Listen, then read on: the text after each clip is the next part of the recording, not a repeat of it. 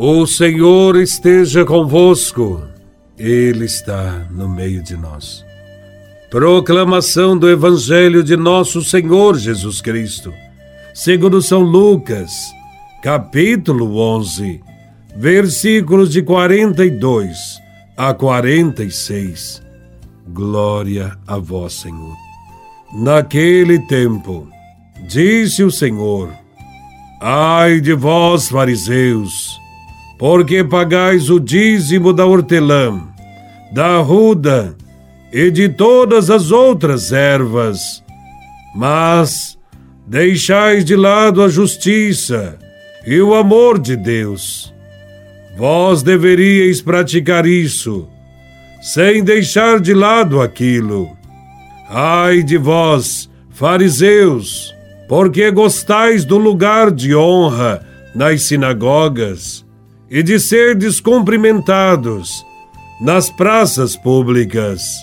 Ai de vós, porque sois como túmulos que não se veem, sobre os quais os homens andam sem saber.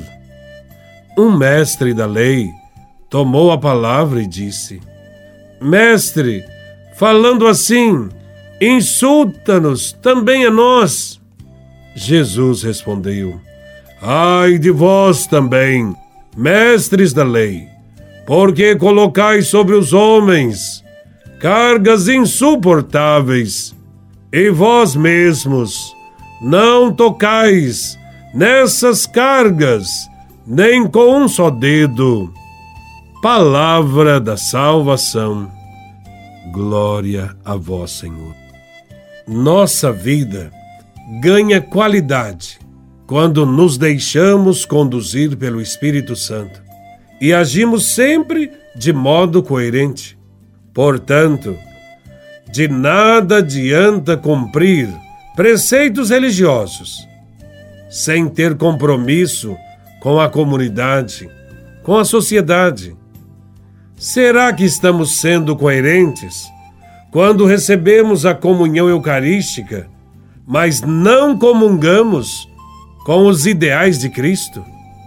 Será que comungamos verdadeiramente quando continuamos defendendo a violência ao invés do amor e da paz?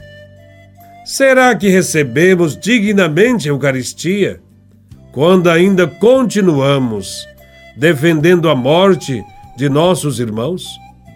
Muitas vezes apontamos falhas dos outros mas nos esquecemos dos nossos pecados.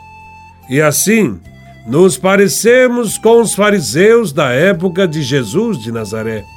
Estes e outros questionamentos podem ser feitos a partir do Evangelho de hoje. Jesus questiona o procedimento dos fariseus, que apesar de cumprirem rigorosamente as obrigações religiosas, eles deixam de lado a justiça, o amor a Deus e o amor aos irmãos. Para Jesus de Nazaré, a prática desses homens religiosos não passava de pura aparência ou do desejo de se aparecer, pois eles gostavam dos lugares de honra nas sinagogas, nos banquetes e de serem cumprimentados, reconhecidos nas praças públicas. No fundo, eram como túmulos, ou seja, escondiam dentro deles os horrores da morte, podridão. Uma verdadeira postura religiosa não deve basear-se na aparência.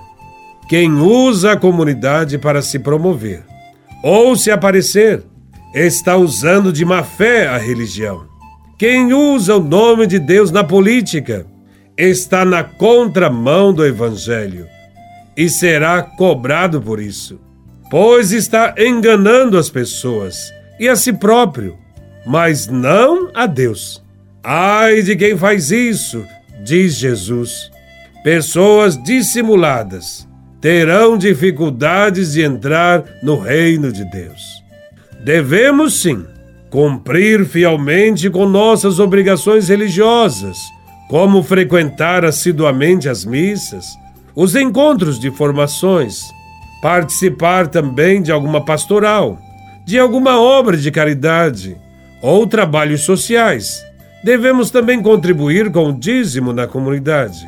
Mas não podemos esquecer de praticar a justiça, o amor a Deus, o amor ao próximo, principalmente os mais pobres e excluídos.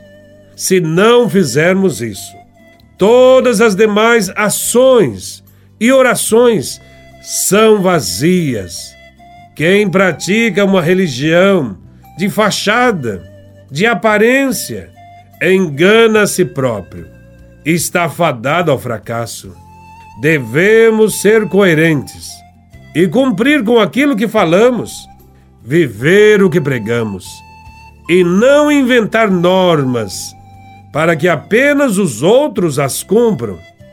Que o nosso procedimento na comunidade seja pautado pelo amor, pela caridade, pela justiça, nunca pelo ódio, pela violência e pelo preconceito.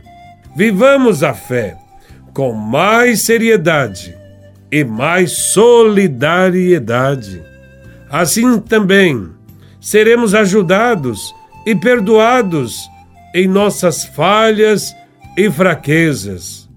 Somente aqueles que amam a Deus e ao próximo são verdadeiramente justos perante Deus. Só é justo quem busca a justiça para todos os irmãos deste mundo, e não só para si mesmo e sua própria família. Que Deus nos ajude a vivermos mais em comunhão e menos na solidão.